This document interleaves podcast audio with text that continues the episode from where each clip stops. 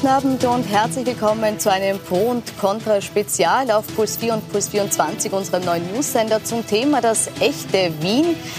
Migrantik, gespritzt und leiwand. Wir wollen in der nächsten Stunde einerseits eine Nachbetrachtung der soeben gesehenen Elefantenrunde hier antreten, wollen aber auch diskutieren in einer prominenten Runde, wohin steuert Wien, wohin steuert Österreich, welche Werte und Rechte müssen wir jetzt schützen, was müssen wir unternehmen, um gut durch die Pandemie zu kommen und ihre Folgen abzufedern. Und dazu begrüße ich bei mir im Studio Toni Faber, den Dompfarrer vom Wiener Stephansdom, einem der wichtigsten Wahrzeichen von Wien. Julia Rabinowitsch, Kolumnistin und Autorin, unter anderem von Hinter Glas und Dazwischen Ich. Gerald Pichowetz, Schauspieler, bekannt geworden durch seine Rolle als Fünfer in der Serie Kaisermühlenblues und aktuell Direktor des Gloria Theater in Wien. Guten Abend. Peter Rosenditsch alias Kid Pex, Musiker, genauer gesagt Rapper, war mit seinem Album Beccio Ciuto Wiener Wunder in den Charts, hat im Film Echte Wiener 2 sein Schauspieldebüt gegeben, in dem auch der Song Platimi Pice zu hören ist. Guten Abend. Und Heinz Polischanski, Gastronom, betreibt die Zentimeterlokale, die Stiegelambulanz sowie das Vinos und Falkos in der Wiener Innenstadt. Herzlich willkommen Ihnen allen. In Kürze begrüße ich auch den früheren SPÖ-Bundeskanzler Franz Franitzky. Ich beginne aber bei unserer Politik-Chefreporterin Manuela Reidel, um eingangs ein kurzes Fazit aus der soeben gesehenen Elefantenrunde zu ziehen. Herzlich willkommen, Manuela. Hallo, Gundula.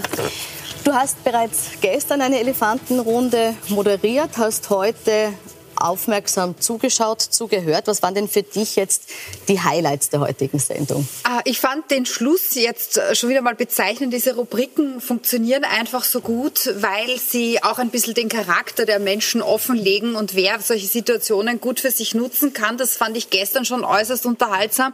Äh, jetzt habe ich gerade noch Luft geschnappt, als ausgerechnet der Heinz-Christian Strache das Wort Oligarchen in den Mund nimmt. Ich glaube, das beweist auch, dass der Mensch wirklich Nerven wie Stahlseile hat. Aber was ist ist mir dann aufgefallen? Nun ja, es gab Personen, die fast wortgleich dasselbe Programm durchgezogen haben wie bei früheren Wahlkampfauftritten. Und dann gab es Personen, wo man gemerkt hat, die haben Feedback bekommen, womöglich auch von den Beratern und haben gehört, du musst mehr Gas geben. Und als ersten nenne ich da gleich den Bürgermeister Michael Ludwig, mhm. der sich in der Corona-Elefantenrunde gestern extrem zurückgehalten hat und heute wirklich versucht hat auszuteilen. Einmal gegen Dominik Nepp, dem er versucht hat, das Integrationsthema so ein bisschen aus der Hand zu nehmen Unternehmen.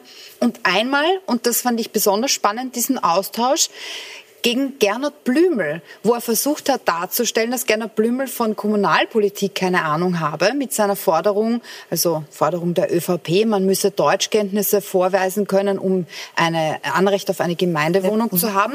Ähm, und äh, da hat er versucht, ihn so ein bisschen aufs Glatteis zu führen, indem er gesagt hat, na gut, wenn die Stadt Wien Wohnungszuschüsse vergibt zum Beispiel und gefördertes Wohnungen in anderer Form, muss man da auch Deutschkenntnisse vorweisen oder ist Ihnen gar nicht klar, dass es auch diese Modelle gibt? Das fand ich, das waren sehr, sehr spannende Momente. Also, dass er hier ein bisschen ins Detail auch gegangen ist und seine Expertise ausspielen wollte gegen die andere. Genau. Jetzt haben wir heute auch gefragt, äh, in einer repräsentativen Umfrage, wer am meisten überzeugt hat. Kannst du vielleicht noch mal kurz erklären, wer und wie der befragt gefragt wurde? Es ist so, dass wir 500 Menschen an diesen Debatten teilnehmen lassen. Also die sitzen jeder für sich vor Bildschirmen und schauen zu und stimmen dann zu einzelnen Fragen ab.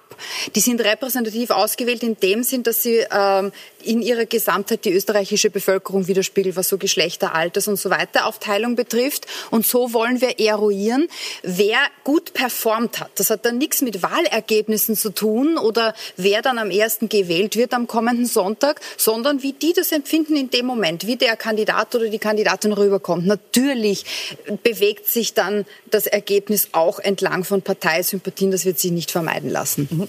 Bevor wir jetzt reinschauen, wie da abgestimmt wurde, vielleicht noch mal deine Einschätzung. Du hast jetzt schon angesprochen, äh, Bürgermeister äh, Ludwig war wesentlich äh, angriffiger als gestern. Mhm. Würdest du sonst einschätzen, wer war besser, wer war schlechter, wer hat sich heute gesteigert, auch im Vergleich zu gestern oder auch zum Duellabend am Montag? Also auf derselben Ebene unterwegs waren, finde ich der Gerner Blümel, der ist einfach, dafür sind die Türkisen äh, bekannt, die sind einfach extrem konsistent auch in ihren Performances. Gesteigert hat sich, finde ich, die Birgit Hebein, die heute angriffiger war, und Michael Ludwig. Sehr überraschend und ich glaube, deshalb schneidet er auch bei diesen OGM-Umfragen immer sehr gut ab, ist dann äh, Christoph Wiederkehr, der eigentlich als völlig Unbekannter in diesen Wahlkampf gestartet ist und schon auch ganz bewusst diese Lust anscheinend entwickelt hat, hineinzustochern bei solchen Debatten und ähm, sich den Strache zum Beispiel als Gegner herholt oder den Dominik Knepp. Das ist für jemanden, der das zum ersten Mal macht, finde ich schon sehr bemerkenswert.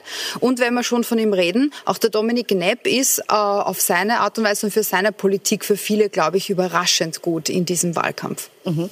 Ähm, das heißt also, die zwei Jungen sozusagen, die stark zugelegt haben, jetzt hast du auch gesagt, ähm, Bürgermeister Michael Ludwig Birgit Hebernheim zugelegt. Blümel unverändert bleibt Strache, den du noch nicht erwähnt hast. Ähm, vielleicht ein, ein, Satz zu seiner Performance heute oder generell im Wahlkampf? Also ich fand, dass er schon geschafft hat, irgendwo der Sagerkönig zu sein. Es gab wenige Sager, die ihm wirklich im Gedächtnis bleiben. Einer war von Gerner Blümel. Bei der FPÖ ist immer das erste Opfer die Wahrheit. Das wird wahrscheinlich nicht von ihm sein. Das müssen Sie googeln. Das weiß ich nicht, wer das zuerst gesagt hat.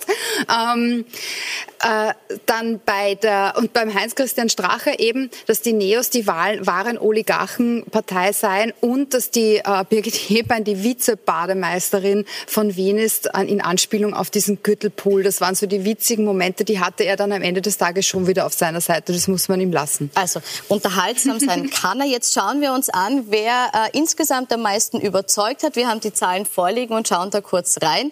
Wir wissen selbst noch nicht, wir werden jetzt genauso überrascht wie Sie. Mhm. Gut, jetzt hast du vorhin schon gesagt, es äh, verläuft häufig entlang der Parteipräferenzen insgesamt. Wie, wie siehst du jetzt das Ergebnis, das wir hier eingeblendet sehen. Ich bin gerade sehr überrascht, dass das erstaunlich nah am prognostizierten Wahlergebnis dran ist. Also da konnte kaum jemand aus anderen Lagern äh, fischen, außer der Heinz-Christian Strache, bei dem ja gerade auf der Kippe steht, ob es überhaupt schaffen wird, in den Gemeinderat einzuziehen. Dem gegen aktuelle Umfragen ja rund vier Prozent. Äh, Christoph Wiederkehr ist ein bisschen besser unterwegs, als ähm, das Wahlergebnis der Neos andeuten würde.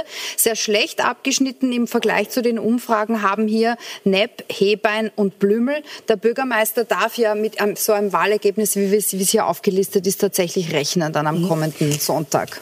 Vielleicht noch eine Frage dazu. Jetzt sehen wir, dass äh, Strache Wiederkehr, die du ja auch als stark äh, in gewisser Weise in der Diskussion gesehen hast, zugelegt haben im Vergleich zu ihren Umfragewerten davor.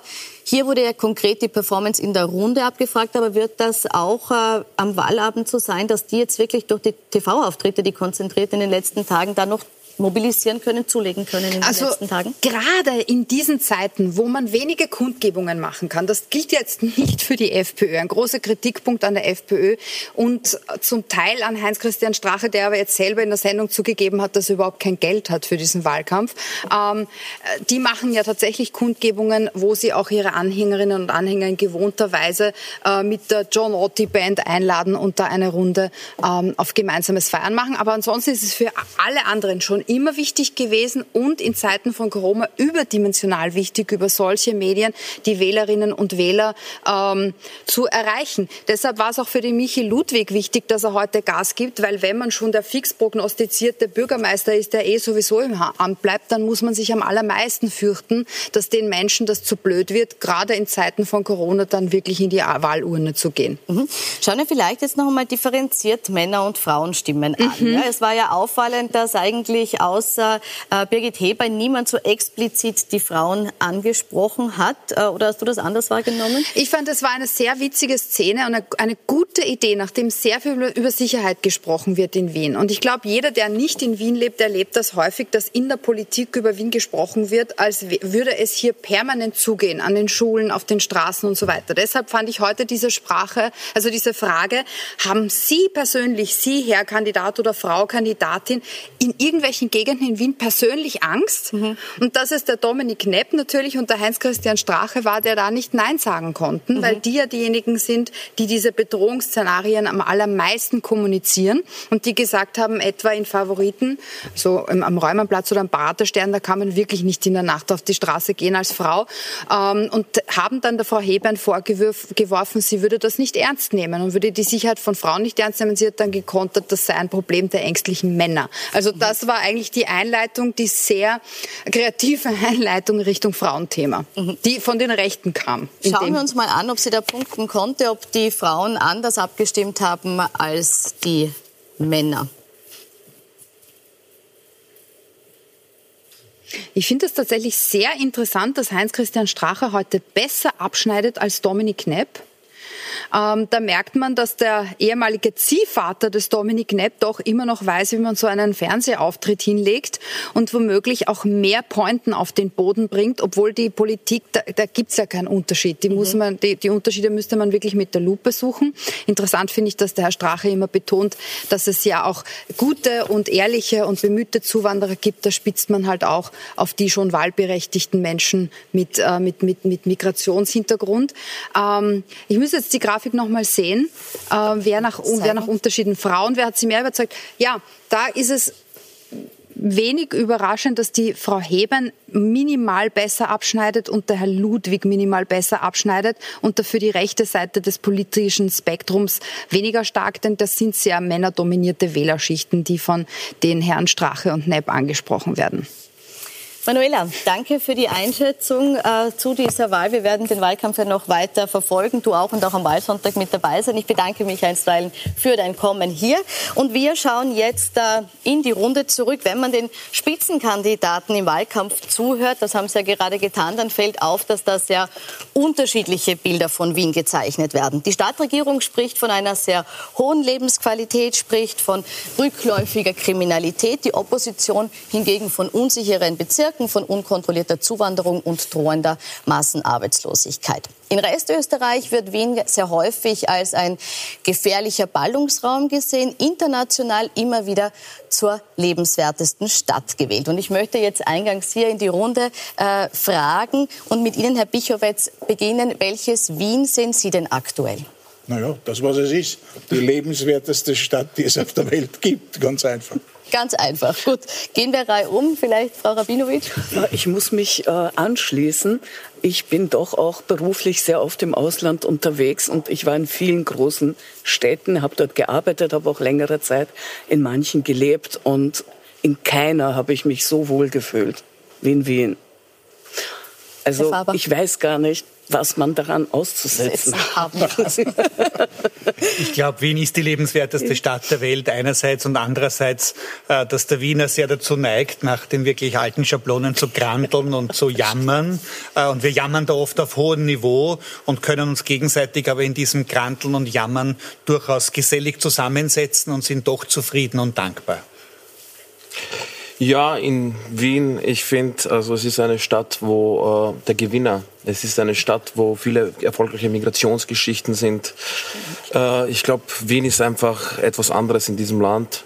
Hier kriegt man den besten Kebab, die besten Cevapcici, das beste Schnitzel. Ich, mir geht's wohl gut in Wien, in Wien. Also kurz gesagt, das Beste aus allen Welten. Genau. Jetzt holen wir, jetzt holen wir noch so eine, eine schöne... Bleibe ich bei den Schnitzel. Ja. Ich glaube, wir sind auch die gastfreundlichste Stadt äh, der Welt. Ich kann das auch immer sehen, weil wir sind nicht nur gastfreundlich, wir haben auch die schönsten und die, die schönsten, die die liebsten Gäste, weil die kommen jetzt trotz dieser Krise noch immer zu uns und dafür muss ich, muss ich mal wirklich herzlichen Dank sagen an die Wiener trotz dieser Krise, dass sie kommen. Jetzt, ja. jetzt, muss ich einmal sagen, dass wir nicht von der Stadt Wien gezahlt werden, ja, dass keine Dauerwerbesendung ist. Wir gehen jetzt durchaus auch ins Eingemachte. Ja. Äh, nächste Runde nämlich, ähm, und ich starte wieder bei Ihnen, Herr Bichowetz, wo sehen Sie denn dennoch Versäumnisse? Also wenn wir jetzt überlegen, wir wollen uns äh, trotzdem noch weiter verbessern, was kann man, muss man in Angriff nehmen? Das haben Sie ja heute gesehen in der Diskussion, dass natürlich vieles nicht und gerade in Koalitionsregierungen umsetzbar ist. Es prallen immer Welten aneinander. In der Politik vor allem, wie setze ich was um, wie kann ich äh, meine persönliche politische Einstellung, wenn ich in einer Partei bin, nach vorne bringen. Und da bleibt halt auch vieles irgendwann auf der Strecke, weil es ist der Kompromiss, der eingegangen werden muss. Und so sind auch die Thematiken vielfältig. Äh, über was jetzt auf der einen Seite dann geunkt wird äh, und auf der anderen Seite behoben wird. Also hm, es gibt so vieles, wo auch die Medien natürlich teilhaben daran. Beim Schlechtmachen sind wir in Wien ja gut. Also das ist ja etwas, was wir wirklich aus dem FF beherrschen. Äh, und der Wiener ist ja der Optimist. Also ich sehe das so, Tucholsky hat einmal gesagt, Optimisten sind leicht zu erkennen. Ja? Der Pessimist, der tragt Gürtel und Hosenträger, der Optimist verliert die Hosen. Und der, der Wiener ist einer, der so im Laufe der Geschichte, wenn man sich ansieht, sehr oft seine Hose verloren hat. Und in diesem Wahlkampfgespräch merkt man, so richtig wehtun will man sie nicht, weil was soll es, irgendeine Koalition wird kommen. Es wird also keine Mehrheit äh, großartig jetzt für eine dieser Fraktionen geben. Es wird eine Koalition sein, die sich äh, da kristallisieren sich die drei ja eh schon heraus. Der Rest äh, wird halt da nicht dabei sein. Und natürlich kämpfen da halt viele mit äh, etwas unlauteren Mitteln über gewisse Thematiken, die uns auf der einen Seite stören und auf der anderen Seite doch Versäumnisse unter Anführungszeichen sind. Mhm. Das sind jetzt viele Themen, die man aufgreifen könnte. Das sind viele Themen, die man aufgreifen könnte greifen wir vielleicht das auf, als das ist, was wahrscheinlich im Moment auch am meisten äh, spaltet, wenn es um die Beurteilung der Stadt geht. Und äh, Sie haben es jetzt vorher als sehr positiv angesprochen. So, wir sind, äh, wir haben das beste Kebab, das, die besten Cevapcici und das beste Schnitzel ist dann hier noch eingeworfen worden. Ähm, dieses Thema der Integration oder nicht vorhandenen Integration ist eins, das im Moment von drei Parteien bedient wird. Ähm, haben Sie je erlebt, dass Sie gesagt haben, okay, hier bin ich nicht willkommen. Hier gibt es eine Ausgrenzung, hier gibt es eine Ablehnung. Ich bin 92 nach Wien gekommen äh, als Flüchtlingskind aus Zagreb, Kroatien, äh, damals die Kriegswehren im ehemaligen Jugoslawien. Ich äh, muss sagen, ich habe mich nicht immer, ich fühle mich teilweise noch heute leider nicht willkommen. Aber nicht so sehr in Wien wie in, in, in Österreich, was der Bund momentan, was sich im Bund abspielt mit dieser Desintegrationspolitik, mit dieser Dehumanisierungspolitik, mit dieser Schließung der Balkanroute. Die Moria-Frage, diese 100 Kinder auch, äh, an, der, an diesen Kindergesichtern wird sich, wird sich sich auch Wiens Gesicht entscheiden. Das ist das, ja. was ich sehe. Äh, grundsätzlich, ich bin dankbar den Wienern und Wienerinnen. Ich bin stolz, in Österreich zu leben zu können und ich bin äh, stolz äh, auf viele Wienerinnen und Wienerinnen, die mir den Weg gezeigt haben. Der Weg der Offenheit, der Weg der Toleranz, zivilgesellschaftliche Strukturen. Der Staat Österreich als solches hat vieles vermisst. Nicht nur sich mit dem Nationalsozialismus zu konfrontieren oder andere, andere Themen. Äh, aber im Grunde, ich bin stolz auf die Menschen, die hier leben und auf alle Menschen, die hier leben. Natürlich gibt es Probleme, keine Frage. Das Wien ist eine Millionenstadt, aber verglichen mit äh, anderen Millionenstädten ist das für mich also wirklich lächerlich und wir können wirklich stolz sein auf Wien. Mhm. Besprechen wir trotzdem die Probleme. Das grundsätzlich ein positives, äh, äh eine positive Einstellung zur Stadt, da ist einmal festgestellt. Sie sagen, natürlich gibt es Probleme in einer Millionenstadt. Welche müsste man anpacken jetzt?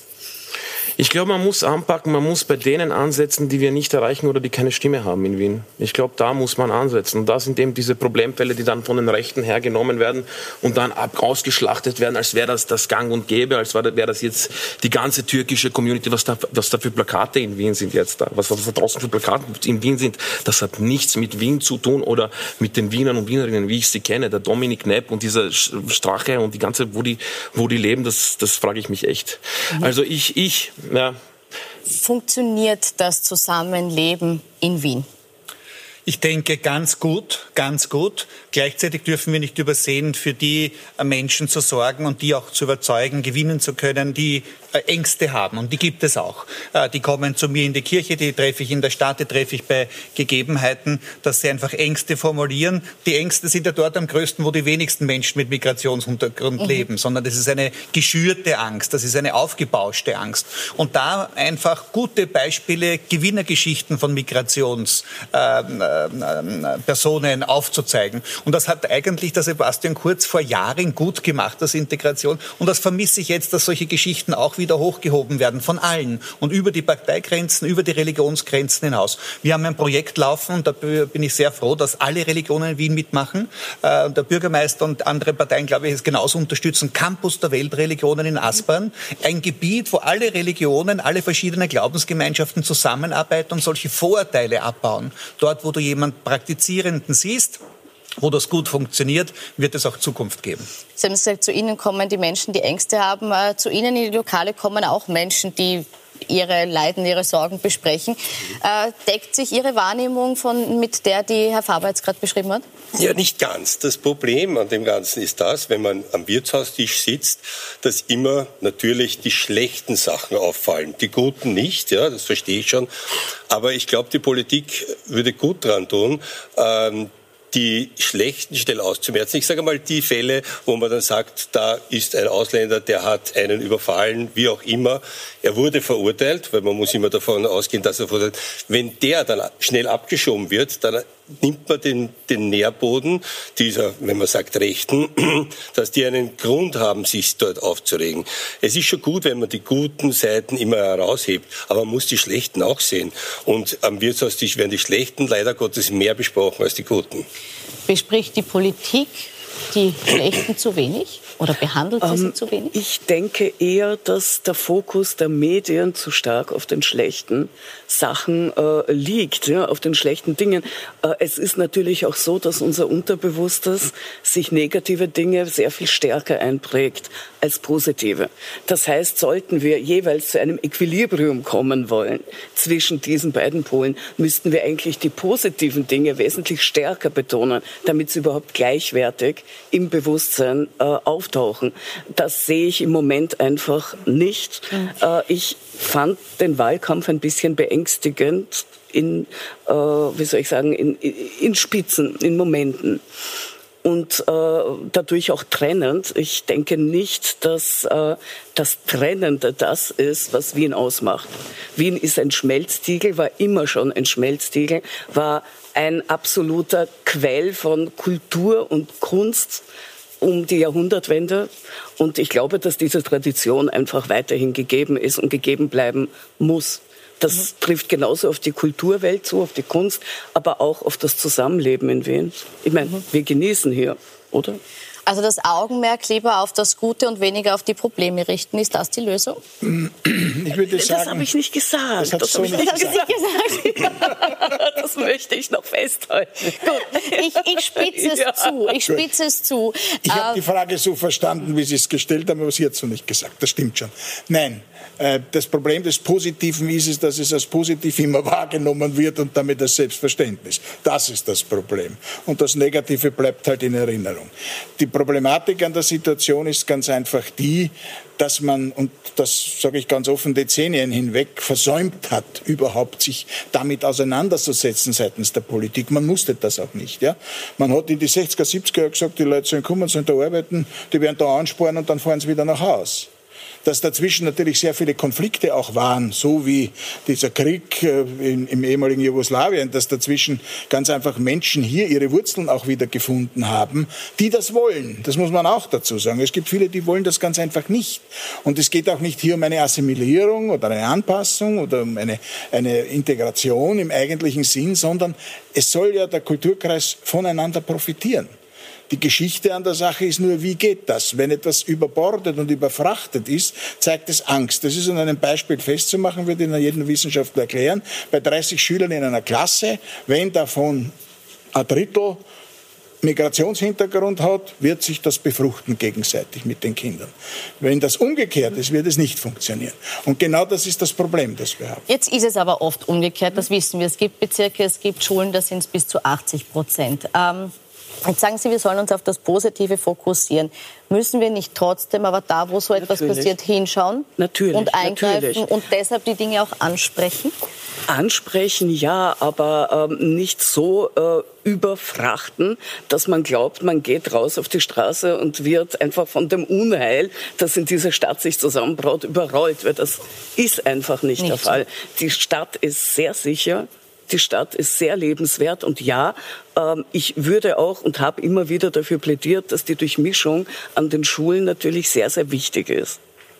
Ähm, ich äh, denke auch, dass ähm, Kinder mit nicht deutscher Muttersprache schon früher abgeholt werden müssen, bevor sie in die Schule kommen. Sie können nicht quasi das, was ihre Eltern ihnen vielleicht einfach nicht geben können, nicht in der Lage sind, ihnen zu geben. Sie dürfen das nicht ausbaden. Mhm.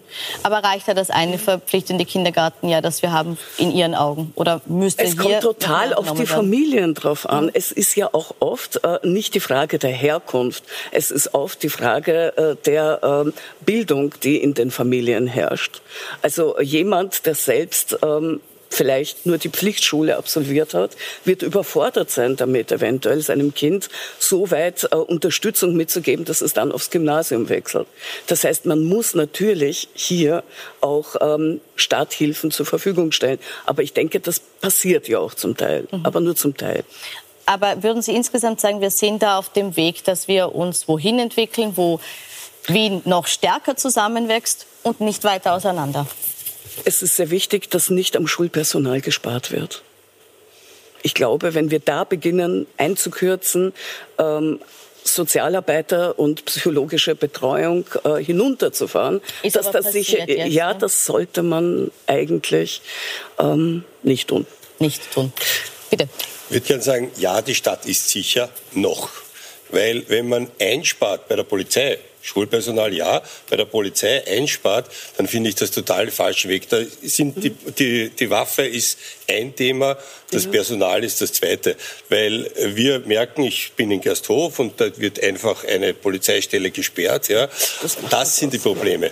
Ähm, dann ruft man an, dann dauert es ewig lang, bis die Polizei kommt. Nicht, weil die nicht wollen, weil die nicht können. Und ich glaube, das ist das, was die Wiener sehen, dass da die Präsenz dort, wo wirklich Not am Mann ist, mehr da ist, damit die Medien das sehen. Aber dort, wo wir sie auch brauchen, sie zu wenig da ist. Weil wenn nur mehr ein Polizist dann herumfahrt mit dem Auto und dann haben wir ganze Sendungen im Privatfernsehen, wo man einen in dem Fall Ausländer nach dem anderen sieht, der eine Straftat tut, das verunsichert die Leute sicher. Ja? Also ich glaube, die Einsparung bei der Polizei ist das ganz Schlechte, was die jetzt gemacht wird. Ich würde halt diese ähm, Kriminalität nicht alleine Menschen äh, mit Migrationshintergrund zuordnen. Das zeigen ja. uns die Medien. Äh, ja. ja. aber da, da, möchte ich mich jetzt ein bisschen rausnehmen. Das, das zeigen uns die Medien.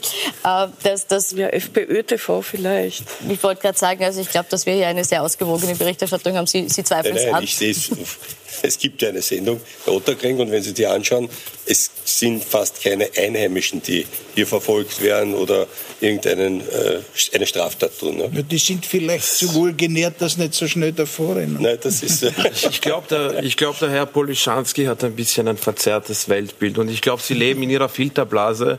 Ich habe mir vorher durchgelesen, wer da in der Sendung ist und habe mich informiert. Sie äh, haben Identitäre regelmäßig in ihren Lokalen. Das sind ihre Stammgäste. Dann Gottfried Küssel war in ihrem Lokal in der Stiegel-Ambulanz. Äh, andere Sache war ja noch, äh, dass sie sogar, wenn man schon von Inklusion und von allen und von reden, dass sie eine, äh, bei ihnen ein Vorfall war, der Standard hat berichtet, wo eine Roma-Zeitungsstraßenverkäuferin, äh, die von einem Stammgast von Herrn äh, Polischanski eingeladen, äh, der wollte sie einladen, wurde dort abgewiesen das konnte, du konnte ihn nicht einladen. Also ich glaube, in Ihrem Lokal kann ich mir schon vorstellen, dass sehr viel über Straftaten von Ausländern geredet also wird. Ich würde gerne wissen, ich kenne das nicht, ja, muss Ihnen das ehrlich sagen. Ich kann Ihnen gerne den Link schicken. Gerne, da ist Ihr Name, ja, da, da ist Ihr Serviceleiter, sagt auch, wir sind keine Rot-Grünen und bla bla. Ja, also ja. Serviceleiter ist gut, ich habe 200 Leute, also interessant, ja. Äh, nur muss ich Ihnen etwas sagen, zum ersten Fall, dass da gewisse Schichten bei uns nicht eingeladen werden. Sie haben bei neuen Lokalen, die ich habe, nicht die Übersicht, wer kommt und wer nicht kommt. Und ich bin da sehr loyal zu allen bei mir kann jeder reinkommen, jede Hautfarbe, das jede politische Partei. Das Interessante Sie reden bei FPÖ-Veranstaltungen. Ich sage Sie reden was. bei FPÖ-Veranstaltungen. Ja, ich habe die ÖVP auch drinnen und ich würde auch gern die Grünen haben, wenn sie zahlen. Ja, überhaupt kein Problem. Aber gelesen. das Problem ist das, kaum kommt irgendwer von einer Partei, egal wo, sagt, die andere Partei ist schlecht. Und das ist genau das, was ich, was ich in der Politik allgemein falsch finde. Wir sollten keine Partei wählen, sondern Themen wählen. Das wäre doch viel schöner. Wenn wir nicht darüber reden, wählen wir ÖVP, SPÖ, FPÖ, wie auch immer, sondern die, wir, wir wählen das, was die sagen. Das Problem in der Politik ist, dass kaum sagt einmal eine Partei was, das vielleicht sogar vernünftig ist, ist automatisch die andere Partei dagegen. Und das ist das Problem. Ich glaube, sehe ich jetzt aber genauso Bei Ihnen war Gottfried Küssel zu Gast. Ganz ehrlich, ich habe tausende Gäste. Ich habe tausende Gäste. Sie es regelmäßig, schön, das sind wissen, keine Zufälle. Es wäre schön, wenn Sie jeden, wenn Sie jeden äh, Besucher von Ihren Konzerten, wenn Sie das haben, schauen Sie, würden. Das wäre auch spannend. Die ersten fünf Minuten, ich sag Kebab, Cevapcici, Schnitzel, er greift, für mich ist der Schnitzel. Äh, dann kommt die Straftat des Ausländers. Dann kommt zum zweiten Mal die Straftat des Ausländers. Das sind diese Leute, die plakatieren draußen. Das sind diese Leute, die uns auseinander dividieren wollen. Das sind die, verstehen Sie? Also da muss ich Ihnen sagen, dass meine Lokale von Mitarbeitern vom Ausland leben. Wir haben überwiegend Mitarbeiter aus dem Ausland und wir sind mit denen sehr zufrieden und Sie können einmal fragen, ich hoffe, die Leute mit mir auch. Ja? Ich weiß nicht, ob die, die, mit, ob die wissen, dass die für, was sie da für Gäste bedienen. Ich glaub, sie, ja, das weiß nicht einmal ich. Das ist das kein Zufall, Herr Polischanski, das ja. ist kein Zufall. Gut, Sie sagen, es ist kein Zufall, Sie sagen, Sie können es nicht überblicken und äh, sagen aber, Sie lassen den Vorwurf äh, nicht gelten, dass Sie hier tendenziöser Gäste bedienen oder nicht bedienen. Äh, ich möchte eine kurze Pause gehen an der Stelle. Wir werden uns gleich noch unterhalten über die Frage, wie wirtschaftet Wien, über die Frage, was darf man in Wien sagen, was soll man ansprechen, was nicht. Und wir begrüßen gleich den ehemaligen SPÖ-Bundeskanzler Franz Branitzky nach einer kurzen Pause.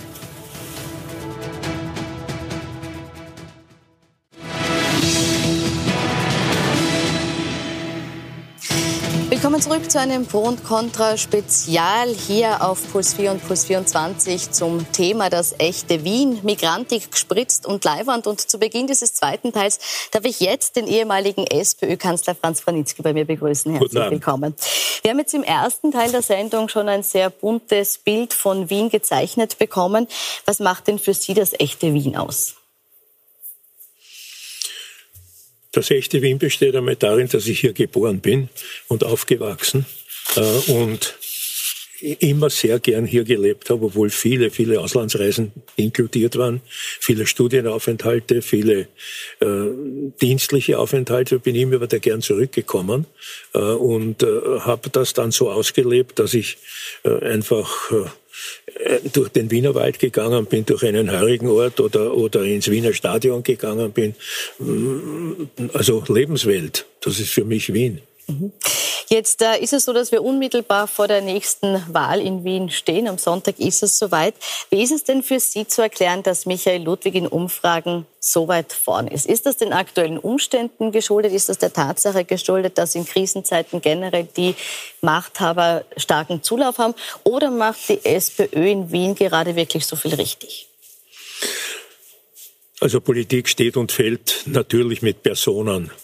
Äh, die besten Parteiprogramme oder Wirtschaftsprogramme oder sonstigen äh, sind nur halb so viel wert, wenn es keine Personen gibt, die dahinter stehen und die das kommunizieren können, die das für die Bevölkerung und für die Wählerschaft äh, repräsentiert.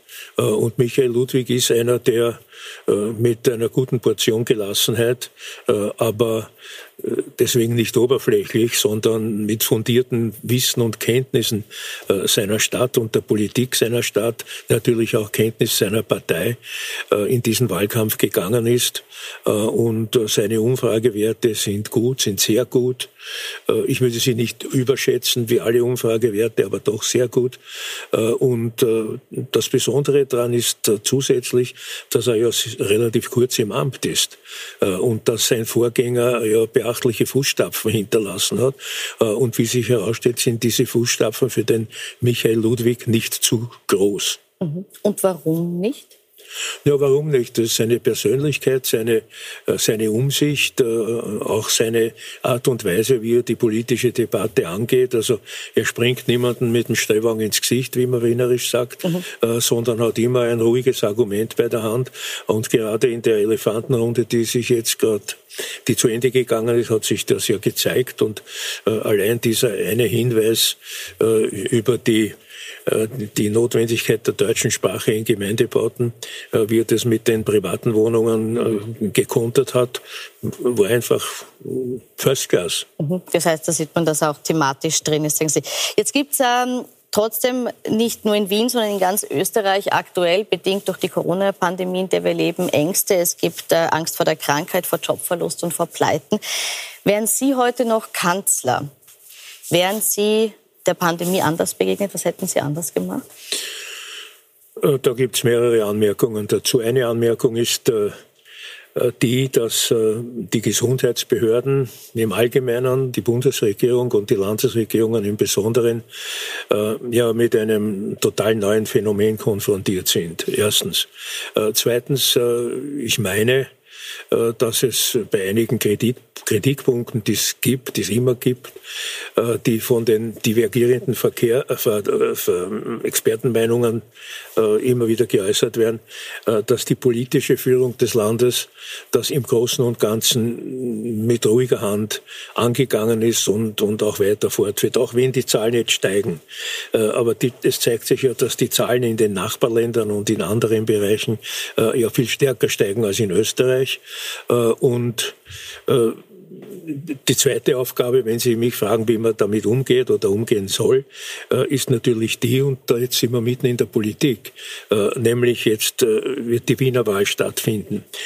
Die Wiener Wahl ist wichtig, das ist überhaupt keine Frage.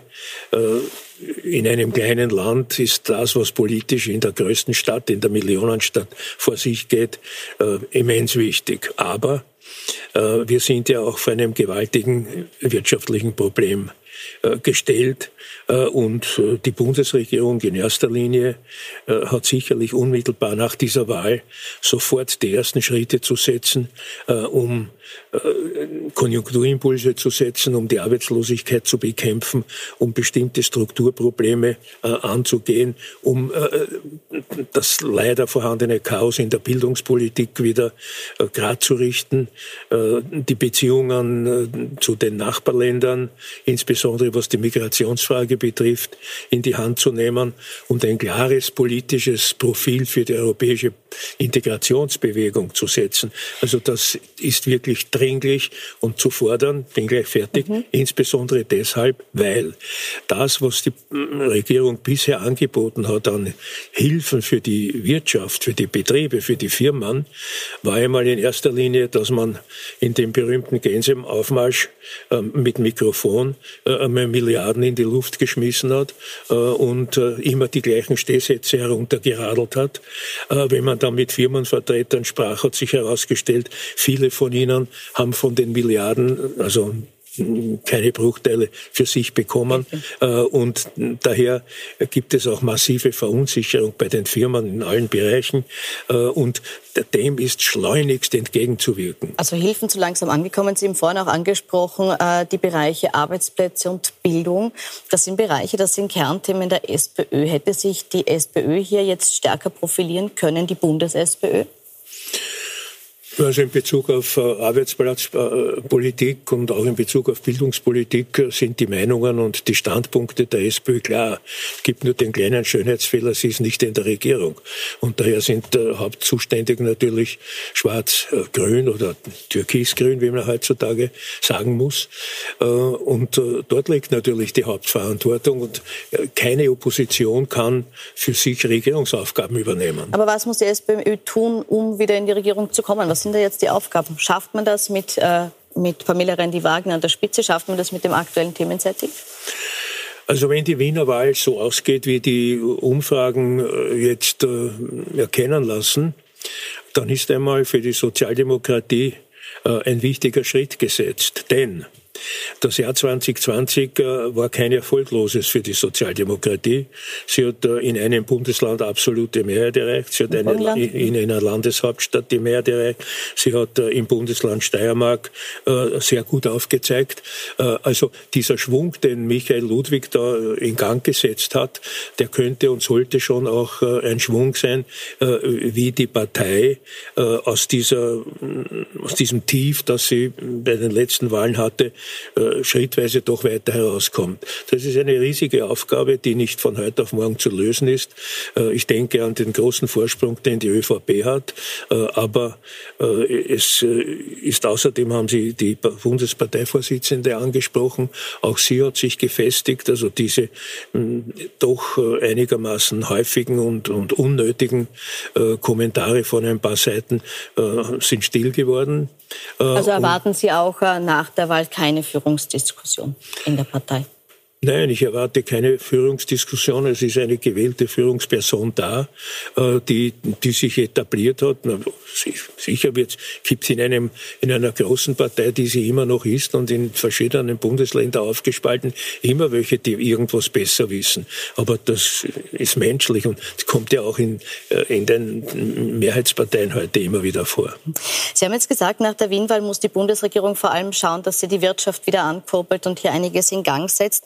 Äh, jetzt ist es so, dass gleichzeitig die Zahlen aber steigen und dass manche auch davon ausgehen, dass es eher wieder zu verschärften Maßnahmen kommt, zum Aufruf, eher zu Hause zu bleiben. Ist ein zweiter Lockdown Ihrer Meinung nach aktuell notwendig? Ich halte das für Schlagworte, äh, weil jetzt ist ja nicht einmal klar, haben wir eine zweite Welle oder haben wir eine Verstärkung der ersten Welle. Also semantische Übungen können wir uns jetzt ersparen, die bringen uns nicht weiter, äh, sondern äh, es ist das, was der, der Gesundheitsminister, der ja da mit, mit großem Eifer und, und Engagement und auch mit der nötigen Ruhe vorgeht, dem ist der Rücken freizuhalten, der ist zu unterstützen. Äh, und äh, wenn das gelingt und wenn äh, die Medikamente hoffentlich besser werden und wenn in der Bevölkerung die Disziplin aufrechterhalten bleibt, also die Abstände, die Masken, die Tests, das Tracing, dann haben wir schon eine Chance. Wir dürfen nicht negativ, nicht pessimistisch sein. Es ist eine schwierige Herausforderung, aber wir müssen uns schon im Klaren darüber sein, wir haben einen langen Weg vor uns. Weder die medizinische Seite wird äh, in kurzer Zeit äh, aplaniert werden können, noch die Wirtschaft wird in kurzer Zeit wieder auf starke Beine gestellt werden können. Stellen Sie sich vor, ich meine eine halbe Million Arbeitslose, äh, selbst wenn ein Konjunkturprogramm gemacht wird, ist absolut notwendig, aber die halbe Million wird nicht morgen zur Vollbeschäftigung.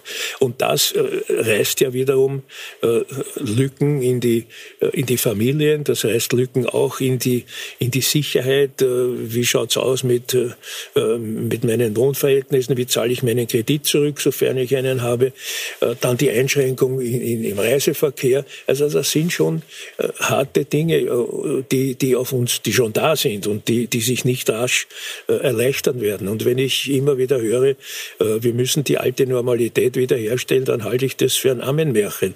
Denn die alte Normalität wird sich nicht mehr herstellen lassen, sondern es werden vollkommen neue Herausforderungen auf die Menschen zukommen, neue Berufsbilder sich entwickeln, äh, neue äh, Strukturen in den verschiedenen Bereichen. Denken Sie an Hotellerie, Gastronomie, äh, an den Winterverkehr, an die, an die Bergbahnen. Also es gibt ja hundert verschiedene Beispiele, wo man nicht sagen kann, naja, jetzt drehen wir irgendeinen Schalter um und dann ist wieder alles, wie in der vorigen Sendung gesagt wurde, Leibwand. Also wir müssen umdenken. Die alte Normalität, die wird nicht mehr zurückkommen. Ich bedanke mich für Ihre Einschätzung. Danke für das Gespräch, Herr Franitzky. Und äh, wir kehren noch einmal zurück zu unserer prominenten Runde, mit der wir ja bereits schon gesprochen haben, ausführlich über die Bundeshauptstadt. Jetzt wollen wir auch noch besprechen, was nach der Wienwahl kommt. Ähm, und zwar zunächst mal in wirtschaftlicher Hinsicht. Wir haben es gehört, die Prognosen sind im Moment nicht rosig. Der Lockdown im zweiten Quartal hat bereits zu massiven Einbußen geführt. Ähm, die Hotellerie leidet jetzt aktuell wieder wegen der, der ausgesprochenen Reisewarnungen und auch der Kongresstourismus ist komplett tot. Es gibt Gerüchte um einen weiteren Lockdown. Hier hat es jetzt geheißen, äh, das ist Semantik, das kann man außen vor lassen. Trotzdem äh, meine Frage an Sie, Herr Polischanski, müssen wir uns vor einer großen Pleitewelle in Wien fürchten? Ja, also ganz, ganz sicher. Ich rede nur für die Gastronomie sprechen. Ähm, es sind ja keine Leute da. Äh, die Gäste werden verunsichert. Ich muss zwar im Vorfeld mich einmal bedanken beim Bürgermeister. Dieser Gastro-Gutschein oder liebevoll genannt Schnitzel-Gutschein war ja wirklich ähm, äh, was Tolles. Das hat der Gastronomie geholfen. Aber das war mal so ein, ein leichtes Heben. Dann die Sendung der Mehrwertsteuer, auch sehr gut, ja. Aber wenn die Leute nicht kommen, hilft uns das alles nicht. Also es sollte diese äh, Panikmache jetzt schon langsam verschwinden wieder. Das wäre unsere große Bitte.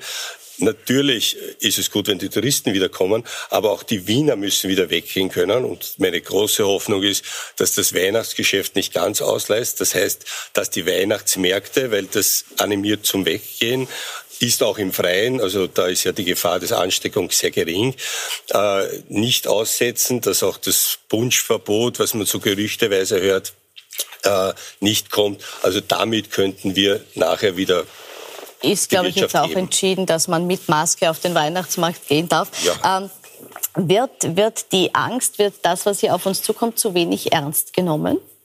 Ähm, ich glaube schon, dass es Tendenzen gibt, vor allem äh, von FPÖ und äh, vom Team Strache, das klein zu reden das, was diese Krankheit auch bewirken kann. Ähm, ich kann von erster Hand berichten, mein Onkel ist daran gestorben. Er ist elendiglich alleine in seinem Altersheim in New York daran gestorben. In New York haben sich relativ schlimme Szenen abgespielt. Die Leute sind zutiefst verunsichert. Das war sehr viel schlimmer als in Wien. Unter anderem, weil nicht genug unternommen worden ist. Also in dem Sinne muss ich sagen, äh, ich finde Vorsicht wichtig und angebracht. Ich würde mir nicht wünschen, in diesem Fall, dass es äh, zu solchen äh, Situationen in Wien kommt. Es schaut im Moment glücklicherweise nicht danach aus.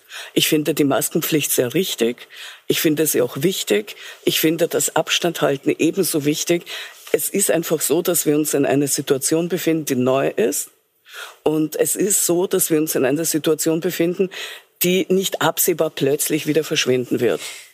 Laufen wir im Moment Gefahr, das zu wenig ernst zu nehmen, eben weil bei uns noch nicht so was Dramatisches passiert ist im Sinn von, dass es zu einer Überlastung des Gesundheitssystems gekommen ist, dass wirklich, so wie mal angekündigt, jeder wen kennt, der daran gestorben ist, sondern dass wir im Vergleich auch zu anderen Ländern sehr gut bis jetzt durch die Pandemie gekommen sind. Also ich muss mal sagen, Gott sei Dank ist unser Gesundheitssystem auf so gesunden Füßen, auch wenn man öfter das Gegenteil behauptet oder durch die Medien das Ganze läuft weil wir doch äh, eine hohe Anzahl an Intensivbetten haben, die dafür frei sind oder freigemacht wurden in den Spitälern. Und äh, natürlich hat das Ganze, das ist eben eine, für mich so eine Frage, ob das überhaupt in einem Wahlkampf etwas verloren hat.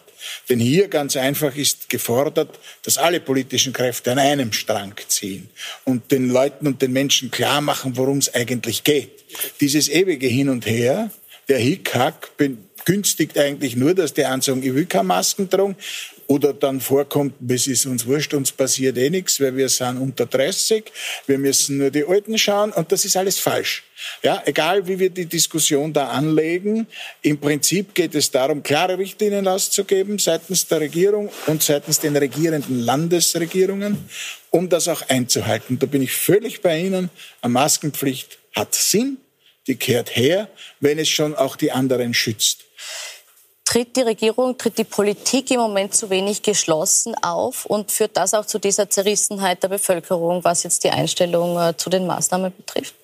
Nein, ich nehme die Regierung in diesen Punkten wirklich wahr als eine Regierung aus zwei Koalitionspartnern, die beide für das Gleiche hier eintreten und geschlossen auftreten und auch eine große Zustimmung nach wie vor bei der völligen Mehrheit der Bevölkerung hat. Und wir müssen, glaube ich, Vertrauen erwecken bei denen, die sich aus welchen Gründen auch immer aberwitzigen Varianten und abstrusen Ideen glauben, sie können sich anders schützen und retten. Wir wissen es noch nicht, wie es anders geht. Und daher würde ich alle vernünftigen äh, wirklich dazu einladen, alle unvernünftig Scheinenden äh, mit einzubinden und sagen, bitte, wir machen es aus Rücksicht auch auf dich. Du mhm. verstehst das jetzt zwar nicht, aber bitte trage Maske, komm niemandem zu nahe, äh, feiere nicht bis spät in die Nacht, sondern jetzt gibt es andere Spielregeln, damit wir später wieder und vor allem auch die vielen Tausenden, Zehntausenden, Hunderttausenden Arbeitslosen äh, denen eine Chance geben. Aber wie sagt man das einem jungen Menschen? Wie sagt man jemandem, für den Zeit wirklich noch so etwas, äh, wie soll ich sagen, wenig wenig Absehbares ist. Man kann nicht sagen, in drei Jahren geht dein ja. Leben weiter. Wie sagt man dem, dass er jetzt verzichten muss? Nein, ich muss jetzt verzichten und muss alles das tun, was ich jetzt auch schon Leben gestalten kann. Damit ich jetzt Leben gestalten kann, muss ich Einschränkungen auf mich nehmen. Und ich, das verstehen die 250 Kinder, die heute mir Kindergottesdienst und Erntegottesdienst gefeiert haben. Das verstehen die 750 Leute, mit denen ich am Samstag Firmung feiere. Die verstehen das. Äh, ich muss einfach unter diesen Voraussetzungen leben ich will jetzt Leben gestalten und das geht nur unter diesen Bedingungen. Und später wird es was anderes geben, aber sie leben im Jetzt und feiern was jetzt was Schönes und können jetzt was Schönes gestalten. Also es geht nicht nur um verhindern und erst später irgendwann einmal was, sondern was kann ich jetzt alles sinnvoll und liebenswert und vorsichtig und wertschätzend gegenüber anderen auch tun, damit wir Leben gestalten. Mhm. Da muss ich allerdings einhaken und sagen, ähm, da brauchen die Menschen auch Unterstützung. Wenn sie diese Unterstützung nicht bekommen, werden sie verzweifelt, dann werden sie aggressiv oder selbstdestruktiv und das wäre natürlich nicht zu wünschen, weder den Menschen noch der Allgemeinheit. Jetzt sind Sie als Musiker ja unmittelbar betroffen, weil eben gerade Live-Konzerte, Stehkonzerte, ich rede jetzt nicht von den Gesetzen, im Moment nicht möglich sind. Äh, haben Sie das Gefühl, dass hier von der Jugend gerade auch zu viel verlangt wird, wenn man sagt, das Feiern muss eingestellt werden, andere Lebensbereiche ja, aber das Feiern in der Form, wie wir es kennen, gibt es im Moment eben nicht. Ich glaube, das muss man einfach akzeptieren. Ich glaube auch, es geht viel um Setting und es geht sehr viel um Vorbilder auch. Ich glaube, ich habe, ich war letzte Woche auf einer, ich bin auch Flüchtlingshelfer, nicht nur Musiker, ich mache SOS Balkanroute. Äh, ich war letzte Woche auf einer Demonstration von der Plattform für menschliche Asylpolitik und da gab es ganz klare Ordnervorgaben, da sind alle mit Maske gegangen. Gehen Sie ins FPÖ-Bierzelt in Simmering und schauen Sie sich an, wie der Dominik Nepp da die Hände von alten Damen schüttelt, möglicherweise die Ursula Stenzel ansteckt ich weiß es nicht. Äh, also es geht sehr viel um Vorbilder und um Settings, glaube ich. Und es ist wichtig, was wir ausstrahlen. Und, und äh, ja, es ist halt so, es ist geschissen für uns Musiker momentan, muss man sagen. Ja, es, es, ich habe selber diesen Sitzkonzert gespielt beim Kultursommer. Es ist nicht das Gleiche, aber man kann es noch immer irgendwie konsumieren. Man muss sich einfach anpassen an die Bedingungen. Man muss das hinnehmen, wie es ist. Mhm. Ganz kurz, Sie haben gelacht, äh, als es um die Bierzelte der FPÖ geht. Ja, weil es äh, lustig ist sehr traurig. Er hat ja, ja, recht. Also da kann man mir jetzt nicht widersprechen. Ich habe die Pointe lustig gefunden okay. in dem Vergleich. Deswegen habe ich mir erlaubt zu lachen. Zu lachen. Werden hier, oder Sie wollten noch kurz dazu was sagen? Ich wollte nur kurz hinzufügen, dass ähm, für uns äh, Autoren und Autorinnen war das natürlich auch relativ schlimm, vor allem für die, die gerade neue Bücher rausgebracht haben, weil das einfach alles, so wie bei allen anderen, die getroffen wurden von den Absagen, es ist alles einfach ins Nichts verschwunden, was geplant gewesen ist für dieses Jahr. Und auch alle Lesungen, alle Workshops, alle Diskussionen, alles. Da möchte ich einhaken. Es ist nicht absehbar, wie lange es überhaupt verschwunden ist. Aber. Das ist unser Problem. Ich glaube, dass wir uns auch auf eine neue Art der Kulturvermittlung umstellen können. Ich habe relativ viel online gemacht. Ich habe es mittlerweile ein bisschen besser im Griff. Es ist nicht dasselbe wie ein Konzert, aber es ist machbar. Und ich erreiche damit auch Menschen, die prinzipiell körperlich gar nicht zu diesem Konzert oder zu dieser Lesung hätten kommen können. Es braucht aber natürlich Träger dessen. Es ist machbar, aber ja. ist es auch wirtschaftlich machbar? Das ist jetzt für mich die Frage. Ich, ich sage nur ganz kurz Bitte, dazu, ja? dass äh, ich mich gerade da von der Stadt Wien sehr unterstützt gefühlt habe, okay. weil äh, dieser Kultursommer mich und viele Kollegen aus einem richtig tiefen Loch rausgerissen hat, weil es relativ schnell, relativ geballt plötzlich äh, aufgestellt zu äh, Festivals und Lesungen gekommen ist. Jetzt haben Sie gesagt, die, die der Kultursommer hat ja? geholfen, hat ja. geholfen, hier ein unmittelbares Loch zu stopfen. Jetzt haben ja. Sie aber gleichzeitig gesagt, man weiß ja noch nicht, wie lange das dauert. Und aktuell in Ihrem Theater ist es so, dass Sie, glaube ich, geschrieben haben, aufgrund der Platzsituation können Sie gerade jeden zweiten Platz besetzen. Ist bei vielen Theatern im Moment so. Ist das für Sie dann wirtschaftlich Nein. Eine, eine Vorstellung durchzuführen? Nein, also wenn man nach wirtschaftlichen Komponenten gehen müsste, dann würde jeder Betriebsberater sagen, bitte sperren Sie zu, lieber gestern als morgen. Und das wäre auch die Realität. Also ich kann das ja in Zahlen fassen. Äh, das Haus hat eine einen Umsatzwert von 1,5 Millionen Euro im Jahr. 500.000 sind Förderung, die ziehen sie ab. Der momentane Minus beträgt 765.000. Also das wird sich dann noch bis Weihnachten steigern.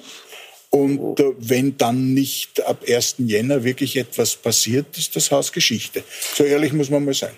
Und was erwarten Sie sich jetzt von der Stadt Wien oder wie stellen Sie sich vor, dass man jetzt einen Betrieb wie Ihren oder andere ja, das, über diese äh, Zeit rettet oder nicht rettet? ein bisschen die Förderungspolitik gefragt. Denn auf der anderen Seite muss man ja sagen, natürlich gibt es die Milliarden, die irgendwo hinfließen. Zuerst fließen sie einmal in natürlich die nahen Betriebe, das ist auch ganz klar, um die nicht zu gefährden. Aber auf der anderen Seite kann es natürlich nicht sein, dass der Kultur- und Kunstbetrieb ja in der Aushungerungsphase lebt. Also das haben wir ja erlebt. Ich äh, nehme zur Kenntnis schon seit äh, einiger Zeit. Äh, das ist ja schon in der Bundesregierung gewesen, dass die Frau ehemalige Staatssekretärin nicht wusste, dass man beim Theater probiert und nicht trainiert. Das ist auch Geschichte. Und dann vor dem Feind die Feigheit zu zeigen, und zurückzutreten und seinen Job nicht zu machen, halte ich auch nicht für sehr opportun. Naja, und äh, als Staatssekretariat ist das Ganze ein Problem. Da gibt es kein erweiterbares Budget. Das heißt, die arme Frau Mayer ist verpflichtet, betteln zu gehen bei ihren ministeriellen Kollegen. Da wird es kein Geld zusammenkriegen, weil die werden das Geld für sich selbst brauchen. Also ist schon vom Bund her ein Problem, um hier auszuhelfen. Und was wird natürlich der Bund auch machen? Er wird zuerst seine Häuser stützen, die natürlich auch das Problem haben denn selbst die Staatsoper, die ja auch wenn das auch jetzt von den Einnahmen her zur Relation der Ausgabe relativ gering ist, aber mit diesem Budget rechnet man ja. Und das ist ja über Jahre etwas, was hereingekommen ist. Also das muss man schon abfangen. Dieses Problem hat auch die Stadt Wien, um hier in Kommunalpolitik weiter zu bleiben. Äh, sie muss die großen Häuser wie Josefstadt, wie Volkstheater, wie die Vereinigten Bühnen Wien erhalten. Und da wird einmal das Geld hineinfließen, denn es geht ja denen nicht anders als jetzt uns. Nicht nur, dass jeder zweite Platz nicht nur belegbar ist, sondern, es kann ja schon nicht ausverkauft sein, die Menschen trauen sich auch nicht. Mhm. Also im August, das möchte ich noch zu Ende ja. führen, den Satz, hatten wir einen guten Anlauf beim Aufsperren, weil der mhm. Sommer war recht ruhig. Wir hatten irrsinnig viele Reservierungen, einen tollen Abonnementverkauf und jetzt leben wir täglich nur von Absagen. Mhm. Weil die Menschen uns auch E-Mail schreiben und sagen, wir trauen uns nicht, wir möchten das doch verschieben und nicht kommen jetzt. Das ist schwer. Mhm. Herr Polischanski, jetzt haben wir gehört hier sehr konkreten Zahlen, also Jahresende, wenn das nicht besser wird, dann ist das Hausgeschichte. Wie sieht es bei Ihnen in den Lokalen aus? Ja, das ist unterschiedlich. Also wir merken richtig, ein Lokal zum Beispiel im 18. Bezirk ganz draußen von Wien, also Gersthof, ja, das geht eigentlich da los. Die Wiener kommen und es geht. Wir haben natürlich wesentlich weniger Tische drinnen, wegen Abstand, aber das ist in Ordnung. Aber je weiter wir reinkommen in die Stadt, und da sehe ich dann den ersten Bezirk, ja, umso schwieriger wird's. Und dort brauchen wir die Kultur, das kann ich gleich sagen, weil wie die Theater ein bisschen aufgesperrt haben, Konzerthaus und so, dann haben wir wieder gemerkt, die Leute kommen wieder. Also für uns Gastronomen ist die Kultur ganz, ganz wichtig. Ja. Mhm. Ähm, ja. Sie haben gesagt, je weiter man in die Stadt kommt, desto schwieriger wird es. Sie sind mitten in der Stadt. Leidet die Kirche? Die Teilnehmerzahlen äh, an den Gottesdiensten sind stark reduziert am Sonntag um die Hälfte bis zwei Drittel. Die Wochentagsgottesdienste sind relativ gut besucht, so wie vorher fast. Aber wir leiden ganz fürchterlich unter die fehlenden Touristen. Auch wenn alle Wiener jetzt besonders kultur- und religionsinteressiert wären und täglich in den Stephansdom kommen würden, könnten sie das nicht wettmachen, wo uns die Touristen fehlen. Also ich habe an die drei Millionen Einkommensverlust allein in diesem Jahr durch die fehlenden touristischen Einnahmen. Äh, wir haben früher über Overtourism äh, gespottet und diskutiert und dann gäbe es der liebe Gott, dass wieder sehr, sehr viel mehr zu uns kommen. Mhm. Jetzt ähm haben wir sehr viel über Corona gesprochen, haben vorher auch im Gespräch mit Herrn Franitzky gehört, dass er sagt, es ist nicht absehbar, wie lang das dauern wird und wie lange uns die Folgen beschäftigen. Ich möchte trotzdem so eine Gedankenrunde anstellen. Wenn wir jetzt äh, ein Jahr später hier sitzen würden, äh, glauben Sie, reden wir um dieselbe Zeit in einem Jahr noch über dasselbe oder sind wir da schon weiter? Es kommt darauf an, wo Sie. Wollte drei Wochen voll reingedrängt, entschuldige. Kein Problem. Ich, äh, nein, nein, ich will niemanden. Kein äh, Problem, kein Problem. Nein, also ich, ich glaube, wir werden über die Folgen reden davon. Also ich glaube, da wird es um die Folgen gehen, was, was danach passiert ist, hoffentlich. Dass es also, dass es vorbei ist, hoffe ich dann in einem Jahr dass wir dann nicht mehr, dass, äh, dass wir Konzerte spielen können, dass wir also, Sachen machen können. Mhm. Ja. Ähm, ich glaube, dass wir flächendeckend therapeutische Unterstützung brauchen werden, weil äh, alles, was jetzt passiert, eigentlich ein Trauma auslöst. Es ist zwar kein Kriegsgeschehen, äh, aber es ist natürlich ein äußerst erschreckender Zustand. Und ich glaube, dass Kinder, die jetzt gerade in dieser Unsicherheit leben, Therapie brauchen werden, Bürger und Bürgerinnen ebenfalls Therapie brauchen werden. Ich glaube, dass wir eigentlich jetzt schon uns darauf einstellen können, dass ähm, dieser Bedarf steigen wird und dringend wird. Mhm. Ich glaube auch nicht, dass wir in einem Jahr schon fertig sind, leider. Mhm. Sie glauben nicht, dass wir fertig sind. Glauben Sie, dass wir über dasselbe noch sprechen? Ich lebe jeden Tag von Hoffnungsgeschichten, die ich den Menschen in den Gottesdiensten und den Begegnungen nahebringe. Und ich träume von einer Hoffnungsgeschichte, dass wir in einem Jahr da sitzen werden, die Masken schon zu Hause lassen und dass wir ein Medikament haben, dass jeder von uns, der will, geimpft mhm. sein wird. Äh, davon gehe ich fest aus. Wenn alle medizinische Kompetenz, alle Forscherkompetenz einer der ganzen Welt zusammenarbeitet, müsste das möglich sein. Ein optimistischer Zugang. Angst vor der Krankheit haben Sie persönlich keine? Nein, ich bin zwar sehr viel unterwegs und der Begegnung mit Menschen, ich halte aber Vorsicht und ich halte Abstand und ich versuche äh, mit dem inzwischen universalen Gruß Namaste jeden zu begrüßen und niemanden, so gern wie ich es früher tat, um die, die Hände zu schütteln und der Schulter zu nehmen und, und zu umarmen. Und ich glaube, das mussten wir uns gewöhnen und so habe ich persönlich keine Angst. In ja, einem Jahr, wo stehen wir? Ich bin völlig bei Ihnen. Äh, um das festzustellen, würden wir uns in einem Jahr hier wieder treffen müssen. Allerdings äh, bin ich nicht so ganz der Meinung, ich glaube schon, dass das ein Krieg 3.0 ist. Auf einer ganz einen anderen Ebene, die genauso verheerend ist als wie wenn es einen Kriegszustand gäbe. Ich halte die Vergleiche, die oft mit dem äh, Naziregime gemacht werden, nicht für in Ordnung. Aber es hat etwas, was Angst produziert, was die Menschen verunsichert und absolut dazu bewegt, sich fast zu Hause einzusperren. Und das mit der Therapie, da bin ich völlig bei Ihnen. Das werden wir leider alle brauchen. Ich wünsche es uns nicht. Ich bin so optimistisch wie unser Domfahrer zu sagen, ja, schauen wir, dass wir es wegbringen. Aber ich glaube, äh, der Glaube allein wird uns jetzt nicht. Die Medizin und die Forschung dazu. Glaube und Forschung bringen uns dahin, dass wir in einem Jahr die Krise überwunden haben? Ähm, überwunden nicht, aber ich glaube äh, und hoffe, wenn wir die richtige Medizin haben, wenn wir eine Impfung haben, dass die Leute sehr schnell wieder auf die Straße gehen, dass die Touristen sehr schnell kommen. Wir, wollen alle wieder in die Welt hinaus, ja. nicht die Touristen zu uns, wir ja auch hinaus. Und ich hoffe, dass sich die Wirtschaft fast so schnell erholt, wie sie im Bach runtergegangen ist. Ich bedanke mich für die Runde, ich bedanke mich für die Einschätzungen zu Wien, zur Welt, äh, zu Corona, zur Pandemie und wünsche Ihnen noch einen schönen Abend auf Puls 4 und Puls 24. Thank you.